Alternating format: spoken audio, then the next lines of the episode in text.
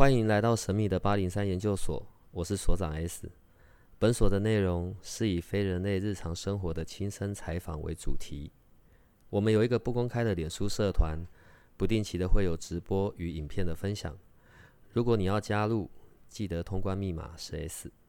欢迎你和我们一起探讨未知的维度空间，以及各种神秘又有趣的内容。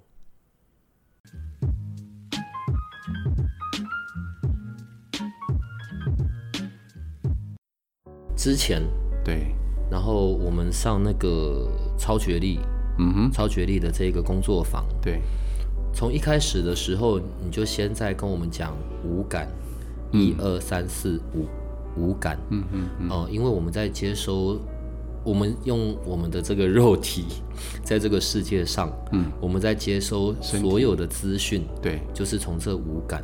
对，所以针对这个五感的部分，你可以大概说一下吗？呃，视觉、听觉、感觉，感觉里面包括嗅觉、触觉，其实还有味觉。嗯，哦，那我们接收外在的讯息，从这边来接收，然后在我们内在里面编码，编码的就是我们的记忆的方式，把它给编码，然后记下来。那编码的方式在我们海马回那个地方编码，所以包括你看，我们对于外在感官的事物里面，就像所长你，嗯，如果你形容一个东西，你会怎么形容？比如说你形容你去过的一个国家，那个国家你喜欢，嗯，那你怎么形容它？我我很喜欢日本，这样吗？对你形容它，对你形容你去过日我，形容的日本哦，对，呃，大部分我去的时候天气都还算蛮适合的，不是太热，凉爽的，嗯哼，对。然后街道上不会那么多人跑来跑去，嗯哼，对。然后我特别喜欢去呃古代的那些城，嗯哼，在日本有很多古城嘛，嗯哼，对我喜欢去那些古城。嗯哼，然后我去到古城的时候，我脑袋大概就会想到，呃，可能日本的战国时代的那一些事情。嗯哼，对，如果我形容日本，大概就这样吧。对你刚刚有形容到一些东西，古城嘛，你形容古城的时候是不是有画面？嗯那如果我再问你说古城什么样子，你们形容更多的画面，嗯。还有你刚刚有讲说不冷不热，嗯。那，是感觉，还有视觉，人，你有看到人吗？对，对，所以我是比较偏视觉跟体感的，是这样子吗？视觉比较多，因为你刚刚在形容古城的时候，你是用画面看到它，你再讲出来。嗯那如果感觉型的人呢，他可能会看到古城的时候，会给他一种历史的感觉，嗯，一种幽静的感觉，或是在那边有一种什么样什么样什么样不同的感觉。嗯所以应该说，每个人都有视觉、听觉、感觉的优位，但是每个人不一样。但是不代表有那个优位，代表他就像你不是只有感觉，呃，不是只有视觉，一定还有感觉跟听觉在里面。只是这两个对你来讲影响比较少，所以你形容比较多的是画面，嗯，对。所以你是视觉优位的人，所以、呃，大部分我们有这五感，可是因为我们的习惯，对啊。我们比较擅长使用的方式是不太一样的。对，OK，那时候我们在工作坊里面，嗯，然后还有做实验嘛，嗯就是酒跟柠檬。我觉得你可以形容一下那个实验给我们的听众听吗？酒啊，嗯就是你用意念去改变酒的味道，因为一般来说的话，我们对于我们马上看到或感觉到的东西才会相信嘛，嗯这是人的状态嘛。所以如果说我们今天当场做实验，然后呢，你对这个酒传输一些你的意念，然后并且你在喝它的时候，那个口感、味觉变了以后，才有办法说服自己，说服我们自己哦。嗯，这个东西确实是有效的，最主要目的在这个地方，说服我们自己是因为要干嘛？让我们知道原来我们的意念真的是可以改变实相。嗯，对，那我们回到我们当初在做，就你在做这个超学历这个工作坊吧。第一个，为什么它会叫超学历？第二个，那个时候透过这一个工作坊，呃，在你这边灵魂事务所这里，你跟 Jessica，对对你们想要透过这个工作坊可以传达出来的，或者可以协助到人们的是什么？呃，超觉力它只是一种说法而已。嗯我们为什么取这个名字？因为觉得这个名字很炫。再来就是，你知道超觉力有种感觉，就是超过我们原本所认知，我们五感以外，还有更重要的是我们意念的力量。嗯，对，最主要是这个原因。那个时候啊，另外还有做一些练习嘛。当然，我们现在不讲到你，呃，我们做这些练习的方式。对，当然那些体验是很深刻的。嗯，包含了去感受到他人的意识状态。嗯嗯嗯，这个怎么做到的？怎么做到的？嗯，其实找两个人练习嘛。如果经你的意识状态，对方可以感受到你传给他的一种感觉。嗯，如果你用感觉接收的话。是不是你就可以知道一件事情？原来这种感觉是可以传递的，嗯，不是只有我自己想象到的，对，因为潜意识在传递的时候啊，它其实呈现方式是用画面的呈现方式，跟感受的呈现方式，不是用文字，或者是有些人会听到一些声音，但是那个声音是内在的声音，所以最主要是我们要辨识学习。当我们接收到这些感觉、内在的感觉、内在的视觉跟内在的听觉，我们用我们的脑袋，就是我们的语言，把它讲出来，跟对方印证，到底你传送给我的是不是这个样子？嗯，我们也是这，这也是练习之一，这很重要。到这里啊，我觉得我们就可以回过头来聊一下关于能量的这件事。嗯。好，我觉得各门各派对于能量当然都有不同的解读说法。嗯，对，问题能量看不到摸不着，对，但可以被感受嘛。对，嗯，对你来说，你会怎么去形容关于能量这件事？能量啊，嗯，看不着，听不着，但是有时候有些人感受得到，有些人感受不到。如果说你要叫我去形容能量，其实这个能量到处都存在。比如说，我们的讯号 WiFi 讯号存在吧？嗯。呃，我们的无线电电波存在吧？嗯。包括我们南北极的磁场存在吧？嗯。重力也存在，这些都是能量，只是因为我们的敏感度不够。所以呢，回过头来刚讲无感，在训练。我们的五感对于这些能量的感受力跟感受度，让它变得更敏感，因为我们不习惯用它，所以要唤醒我们天生的这样的能力。中门本来天生就有，是后天没有用它，自然而然就被盖掉了。为什么会讲天生就有啊？其实我们天生对于很多事情的感受力是存在着，所以你有没有听过？有一些小朋友，他们对于别人的感受，对于别人的感觉特别的敏感，甚至有些小朋友，他可以感受到其他我们认为的灵魂，嗯，或是以宗教来讲的无形，他甚至可以看到、感觉到。慢慢长大，这些能力就慢慢消退了。嗯，对。为什么小朋友可以？因为他们够单纯，他们还没有被社会给制约，或者是被我们社会化。所以他们天生就有这样能力在，当然天生能力在有强有弱啦。嗯，有些人是可能是有前世带来的，然后有一些人是这一次才有的，嗯，都有可能性。但是确实比我们长大的这些状态都还要强大，只是我们唤醒它而已。嗯，我们现在会聊到能量，是因为好每一个个体，每一个人。当然，我们自己，我们身上可能也有我们的能量场，我们的能量圈。可有时候可能，呃，有一些过往的事件，呃，记忆，哦，所带来的一些可能伤痛啊，或者什么的，对，可能就会那让那个我们自己的这个能量场上面可能会有破损啊，或者是怎么的，因为我不太知道那样子的形容词。嗯。哦。所以越来越多的人，然后开始会进入。需要需要被疗愈，嗯嗯，疗愈，嗯嗯嗯，呃，所以问一下你，关于疗愈，你自己的看法又是怎样的？我觉得疗愈有时候这个字哦，学身心的身心灵的人是可能可以懂疗愈这两个字，但但是对于没有接触过或是接触宗教这字眼，对他们来讲太深涩。其实疗愈就是处理过去的事情。让我们现在不再受过去的事情干扰，可以好好的走下去。比如说，现在可以举例吗？嗯。比如说小时候常常被爸，因为过去的教育里面都打骂教育嘛，但是每次打骂教育的时候，其实在我们心里面都留下一些阴影。可能爸爸就是很大声吼叫，妈妈就大声斥责，所以未来的时候会有一个状况：当我听到大声斥责或吼叫的时候，我内心里面就有一个保护机制，让我不要再做一些我现在想做的事情。但久而久之，我们身体里面就有个状况。就有个城市，意思就是我们内在里面会编码。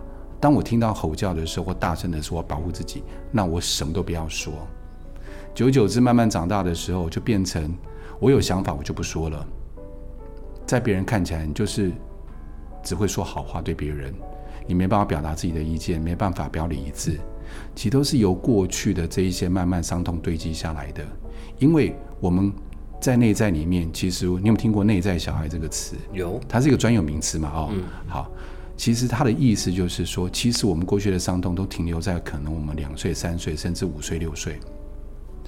当没被处理掉，当没被释放掉的时候，永远停在那个时候。所以，我们只会用我们小时候的那种状态，跟那个时候还不成熟的态度来面对我们现在长大，可能三四十岁，甚至五六十岁。面对的新的事件，还是用过去小时候状态来面对。那如果我生命要流动、要前进，必须要做什么事情？就是把那个伤痛拿掉，把它拿掉。拿掉的这个动作就叫做疗愈。有时候我们可能看看书，知道说哦，原来是内在小孩，但是知道归知道，知道他没不是处理掉，也不是放下，也不是疗愈，只是脑袋明白。所以知道是没办法处理的，必须进入疗愈。嗯，所以外国人疗愈方式，他们可能经由跟心理师谈一谈，对不对？因为各门各派的解决方式不一样，但是有些人找心理医师聊一聊，聊了很多次以后，慢慢把那个伤痛给处理掉了。然后催眠有催眠的方式，它就速度很快，回到过去面对这个事情，重新面对，带着我现在可能四五十岁的智慧。陪同我过去的小时候进入催眠状态，去处理过去那个伤痛，因为现在一定比我过去，你看一下，假设我那个时候是七岁，经过三四十年，现在的我一定比小时候更有智慧，更有办法处理，啊，所以我陪同我小时候的他，应该说我自己啦哦，一起来面对这个事情，让这个伤痛可以。离开我的身体，我以后面对新的事情，不再受我小时候的我来干扰。所以，我们刚刚讲疗愈，对，处理过去的事件，呃，如果用我的说法，用我的解读啦，可能可以改变我对曾经发生过的事件的看法、态度。对，因为未来可能在我的生命里，当有同样类似的事件发生，我可能就有更多的留意，我也可以选择我要用不同的方式来做应对嘛。对。那你开课干嘛？我的意思是，每一个人都来让你催眠处理处理就好了。你说开课开了什么课？就是你一系列的这些可能工作坊啊，灵魂事务所嘛。嗯。本来，譬如不管是超觉力的，然后或者是呃通灵的，对对，跟自己的守护天使说话的，就是你们有一系列的这一些工作坊，嗯，包含人类图。那为什么你会想要做这些事情？呃，疗愈的程度状况有差，差别在哪边？如果一个人他有觉察能力的时候，就像剥洋葱一样，我知道我表层的问题，当在疗愈的时候，他就可以进入到一下就可以进入到比较深的深度里面去，嗯，可以找到问题的核心。但是如果今天一个人他跟他的潜意识，我们常讲说跟潜意识不熟，就是跟我自己本身不熟，嗯。而且他本身比较没有觉察能力的时候，一种状况就是他会在表面上打转，他永远认识认认为那是别人的问题，不是我的问题。嗯嗯嗯嗯。比如说我今天上班遇到我主管对我很不好，有可能我把主管投射成那是我爸爸的影子，我妈妈的影子，所以我对他有恐惧有害怕。嗯。然后常常就会讲一句话：我主管改变就好了，他对我那么凶，他小声一点我就没事啦。就永远都是别人要改变嘛。对。所以如果我把这层剥掉，比如说他已经知道哦，原来那是我自己的问题。好，先知道了以后，最起码先对自己负责任。嗯，好，然后再往回看，就有机会一下看到更深的部分。所以这些课其实最主要目的是，先在表面上做功夫，下功夫。当真的遇到疗愈的时候，遇到事件的时候，他可以马上的深入。嗯，这样子就比较快进入到核心点。聊一聊你吧，呃，催眠，然后 NLP，嗯，甚至姓名学，嗯，然后 阳宅风水，好，你就是你会的东西是非常非常多的，嗯，对，然后当然像催眠啊 NLP 这一块更是时间久远了，嗯，对你学习在这一些上面，甚至在应用以及协助人们做疗愈，这个时间多久了？二零零三年，嗯。零二年，零零应该在零三年到现在，二零零三年，嗯嗯，对，所以十九二十年了吧，大概，嗯，嗯，你怎么这么老啊？你是怎么样去踏上这一条疗愈的道路呢？疗愈这条路啊，你叹气。其实因为我参加了一些课程啊，嗯这些课程里面，反正我刚进去的时候，我也是莫名其妙，因为我以前没有接触过身心灵嘛，嗯所以刚进去的时候我也挺好奇啦。上上到某一个阶段的时候，我发现我听人家讲疗愈这件事情，但是我那时候还是懵懂无知，我不知道。后来我是因为在我大概在二零零三年的时候接触了一位国外的老师，嗯来台湾做疗愈的课程，为期一年的时间，我就参加了。然后那时候很特别啊，这个老师现在已经离开台湾了啦。好，他是一年上四季，每一季开十几天的课程，那我们就能够选修。嗯所以那个时候他用了他方法来帮我们做疗愈，嗯用了完形啊，哦，用了加牌的方式帮我们做疗愈。所以那个时候我也不知道有一种状况，就是我突然间感觉人轻松了。嗯我在里面也没有做太多的事情，嗯，他可能就叫上台去嘛，哦，帮跟我说说话，然后叫我做做事情，然后就喷了几滴眼泪，然后就发现，哎，这件事情被解决了，然后我也不需要去，好像要 doing 很多事情，嗯，就我觉得很特别的是，因为开始我觉得整个人有点轻松，呃，对于我过去一些很在意的事情变得不在意了。嗯，对于我指的是我现在那个状态，呃，二零零三年面对的那一些人，我本来很在意的人、很在意的事，变得不太在意了。比较不再是一个阻碍我前进的一个一个回忆事件。嗯比如说那个时候主管，嗯他有时候对我很严厉的对我，告诉我这个要怎么做，那个要怎么做，态度不是很好。嗯那个时候我很在意的是，因为他对我的态度我不能接受。嗯但是我心里说，我没办法说，因为他是我主管，那我怎么说？嗯，而且当我想说的时候，我好像把话卡在喉咙，我说不出来。嗯但做完疗愈以后，我居然有办法把我的话给说出来。但是我说话当然不是跟他凶啦、嗯我可以说出我的意见、我的看法、我的想法。我觉得很特别，我只是上礼拜我经过了一些课程里面的一些洗礼而已，居然有办法这样做到。这个很像我们刚刚前面讲到的，可能呃，好吧，爸爸真倒霉，小时候被爸爸凶，被爸爸打，嗯，对，然后所以有这样子的投射，然后所以当我们在面对权威的时候，有时候人们会有那种权威的恐惧嘛，对，所以这个部分又都是爸爸害的。对，我的总结下的很奇怪，对不对？爸爸好倒霉嗯。对啊，就是有的时候这些投射不知不觉的从小，然后造成了可能刚刚讲的呃对权威的害怕恐惧，对然后或者是去影响了关于我们的沟通表达，对，这一些都可以在所谓呃一个很大的范围内的疗愈，找到不同的工具可以去做处理。可以。对，在你这边曾经开过的这些工作坊，当然你都有全新不同的定义嘛。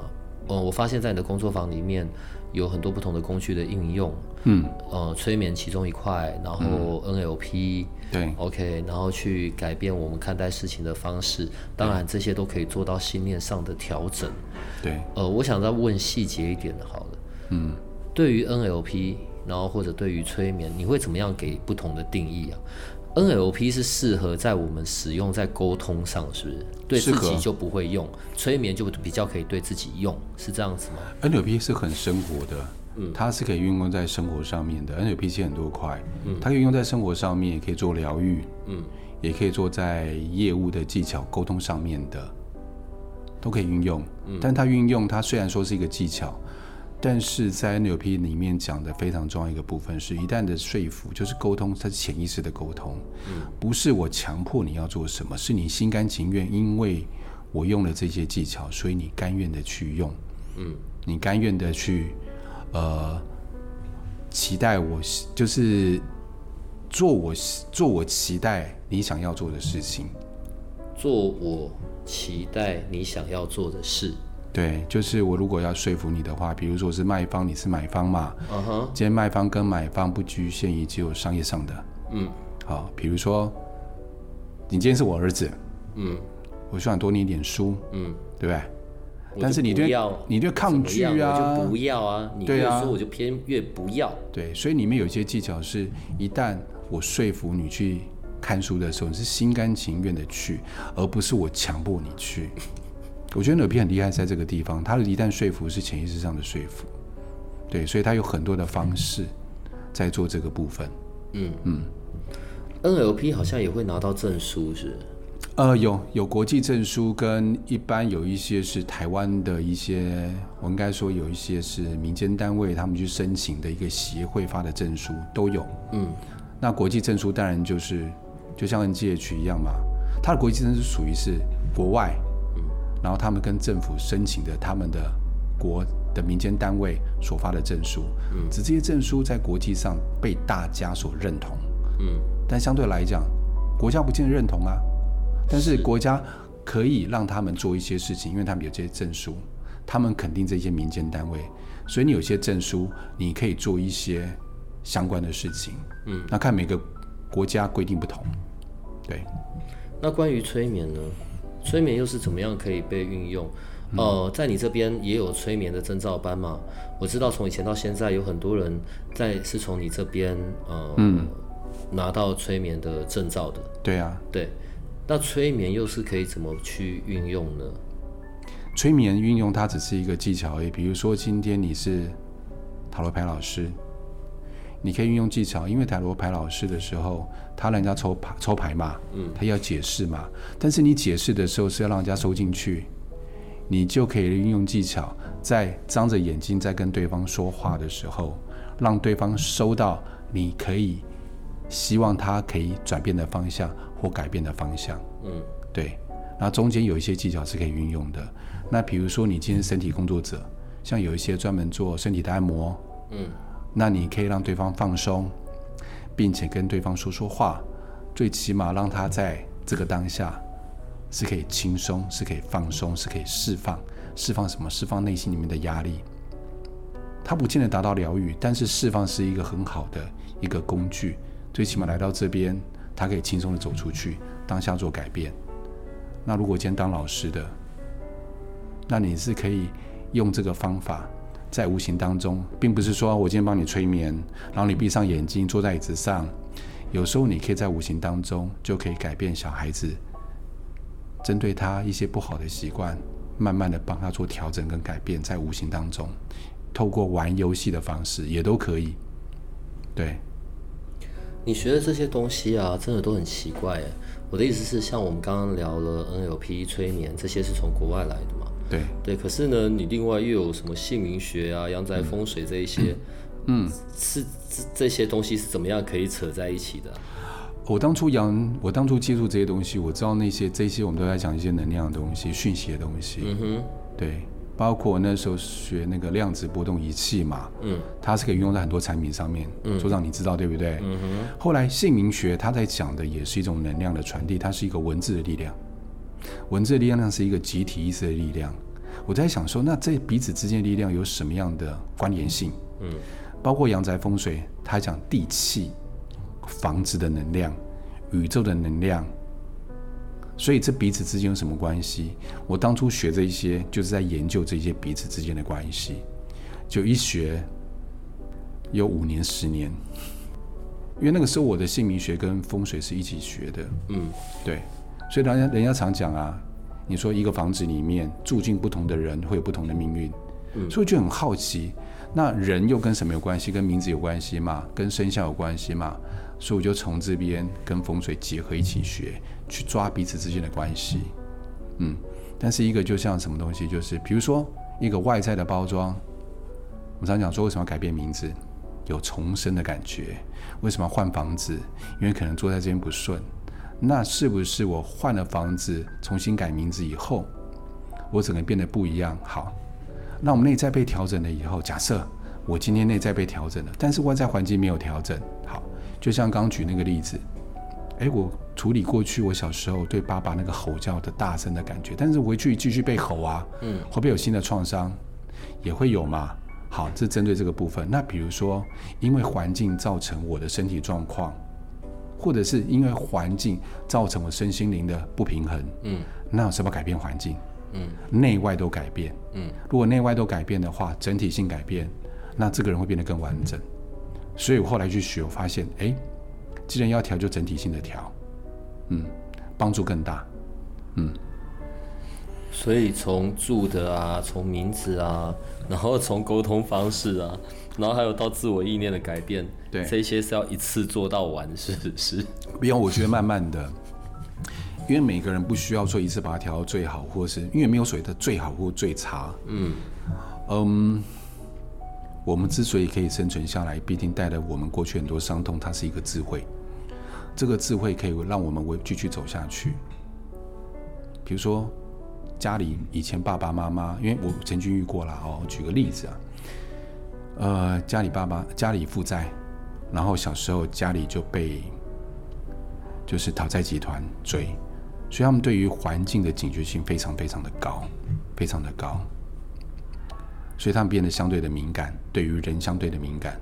好，你知道这个敏感度后来在他工作上帮助他的很多事情，比如说他做保镖。我看，我就举个例子啊，或者是今天，比如说我今天做会计，这个敏感度高的时候，或者我今天做人事，我在辨识人上面可以帮助我很多。但是这样的一个敏感性会不会造成以后未来生活的困扰？嗯，可能暂时性不会，因为我工作上需要嘛。但是慢慢我不再做人事，而我把这工作卸下的时候，这个敏感度会不会造成自己困扰？会。然后这些人造成困扰以后，他可能就睡不好。嗯，再来对于生活上莫名的紧张跟焦虑，对不对？好，这个时候他就想到，那是不是要来处理？哎，这个时候就可以来处理了。但是内在会告诉你什么时候该处理，什么时候该保留。我们尊重每个人的状态。嗯。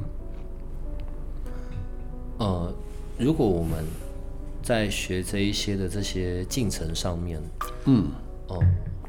可能对于我们很多的帮助，是我们在人生的不同阶段或者遇到不同事件，在未来了，所以我们多了一些比较好的选择的方式，对，我们可以做到一些对未来比较有帮助或者跟未来比较一致的选择。嗯，呃，主 主要的目的大概就是这样子。好，嗯，可是你看哦，嗯，好，我很喜欢哈利波特的电影，所以我只是用哈利波特的电影来做做做例子。我没看过哎，呃，没关系，我有看过就好 了。好。好，OK，OK。所以在里面说那些不懂魔法的人叫做麻瓜。OK，我也是麻瓜。嗯。可是你看学这些的过程，如果对于一般的麻瓜啊、普通人啊，我没有特别很有感呐。嗯。就是我也看不到，我也摸不到，我也能够透过学习这一些，然后来对我是有帮助的吗？可以啊，学习是一个开始，但最起码要有方法。嗯。拿对钥匙。嗯，如果有来这边的人，一定想要学习嘛，对不对？嗯，但怕学习没有钥匙，只是用自己方法乱撞，其实它是有危险性的。嗯，因为我们呃，我们每秒钟的念头，以佛家来讲，有好几兆。嗯，我没有记错，好像是五百二十八兆次。嗯，我不是说那个次就是那个念头啦。嗯，一直跑，一直进来，一直跑，一直进来，一直跑，一直进来。所以这叫做幽微的讯号。我们常常会有一些幽微的讯号在我们脑袋里面跑来跑去，嗯，但是我们抓到的是什么？像我们常讲说那些灵媒，嗯，他们要练习的过程，或者是我们很多学习身心灵的人，他们甚至想要跟什么高我，嗯哼，跟高我的连接，，哎，对，连连接，但是他抓到的是什么？是脑袋里面幽微的讯号吗？但是很危险的是，一旦抓错的时候，有没有可能变成我们常讲就是什么走火入魔？呃，外灵、哎，对。邪灵，又或者是那些幽微的讯号，如果抓错，变成精神分裂，嗯嗯，哦，人格分裂，好，这都是有危险讯号。但是如果这个钥匙自己乱练习，没有老师带，不管你要找宗教也可以，但是要有要有一个正道正派的老师来带。嗯，那如果走身心灵，也要一个有能力的老师来带。如果带对的话，最起码你这条路就第一不会浪费时间，第二避免危险。嗯嗯，不要造成自身的自身的危险，然后让自己够安全，这是重点。呃，关于如何循序渐进，然后你会怎么样的推荐？从哪边开始入门啊？譬如说，开始从自我的察觉啊，然后开始留意信念啊。其其实这是一条很漫长的路啦。但我们今天还聊不到这一些很比较细的内容。在我们下一次的录音，我们就要谈这一个部分了，就是可能你会建议的入门的方式、顺序、步骤。我觉得这样子可以让我们的听众，嗯，然后也是一个可以有开始的机会。当然，在灵魂事务所这边也陆陆续续的这些工作坊，都是可以带来这一些嗯学习的效果。我可以先透露一点吗？好啊，呃，这是完形里面在说的关于内界、中界、外界，我觉得是非常好的训练的方式。嗯，就是我仔细的观察我所听到的声音，比如说我们现在在这个地方，我听到所长的是嗯嗯嗯，然后他不断吃炸鸡的声音。我还没吃这声音，其实我单纯就知道那只是一个声音，嗯那就是外界。外界什么意思？单纯就只是一个声音而已，它没有带来任何的状态。有时候可能我听到这个声音，我觉得很烦躁，但是连接到我内在里面的一种情感的连接，或是过去功课的连接，造成我有情绪上来。如果单纯我只是知道哦，现在外面有车子的声音，升降机机的声音，我听到了，好，结束了。这是一个练习哦，嗯但这练习非常重要。从哪边练习？从我的听觉，又或者是我的感觉。我现在觉得这边空气有点凉凉的，我感觉这个湿气好像有一点重，这自己我这是自己的感觉嘛，对不对？但是这些是算中立的，它没有带来任何的情绪，也没有把别人拖下水，就自己的感觉。好，或者是我今天眼睛看到的，我看到所长闭着眼睛，嗯。很诚恳的看着麦克风，嘴巴抿着。闭着眼然后鼻子一直喷气，嗯我就只是这样看着，嗯。对，这就是一个视觉上对于外界的一个看到的东西。从这边训练，当我可以分清楚这些东西就只是这一些视觉的状态，跟我没关系，慢慢的就会做一些区分，然后再慢慢的把自己的视觉、听觉感觉抓回来，就可以在生活上，这是可以在生活上练习的部分。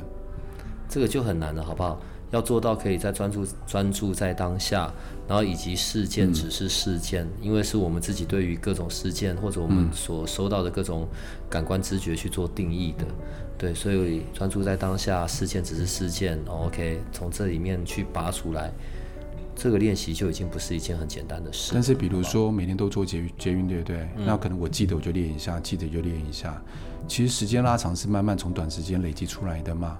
对，没办法了，因为我们要工作，我要接电话，我要跟人家应对，我不可能百分之百都处于这个状态。但是我是有意识的去练习这些事情，在我有意识的状况之下，我专注状况之下练就好了，不需要每天一天二十四小时。又或者是我每天要一定要拉出十个小时，或者是十分钟，一定要练，没有那么多负担。我想到再练，知道原来它是可以这么单纯，是这样。我们神经链很奇妙的一件事情，就是我们刚讲说 NLP 啦，好，N 就是 neural，neural 就是讲神经。当我神经元被训练这一种训练久了以后，就会发现，诶，我好像可以单纯的知道，那就是一个我看见的东西；我可以单纯听到，那就是我听见的一个声音。跟我过去没有太多的连接性，这是可以被训练出来的，就神经元的训练嘛。嗯，好难得哦，就是我们的录音可以这么的正经，然后这么的因为要拍啊，没办法、啊，你知道吗？我是镜头死人啊，镜头死死在镜头前。我自己都好不习惯哦。嗯，但我们今天就可以看到，原来 Larry 也是有这么的丰富的学识涵养，这么的温文儒雅。对我已经把我所有可以对你称赞的字眼都用完了，太多了。对，我不太习惯。呃，下一次的录的时候，我们就要讲到一些可能你推荐的一些我们自己可以进行的方式、顺序、步骤。对，嗯，呃，不管怎么样，我们还是活在这个地球上了。嗯哼，对，在我们的生命或者在我们的肉身还能够继续使用的时候，对，我们当然还是要做一些对我们自己未来比较一致的未来目标比较一致的选择，然后让我们的日子都可以过得好一点，对吧？嗯，是。好了，那我们今天就录到这里喽。好，你可以正经的结束吗？你可以很正经的。用你的方式跟我们的听众说再见。好的，谢谢各位，拜。到底有哪边震惊啊？拜拜。如果你喜欢我们的节目，请多帮我们分享，并且鼓励订阅，让八零三研究所可以持续成为你探索灵能世界的另一只眼睛。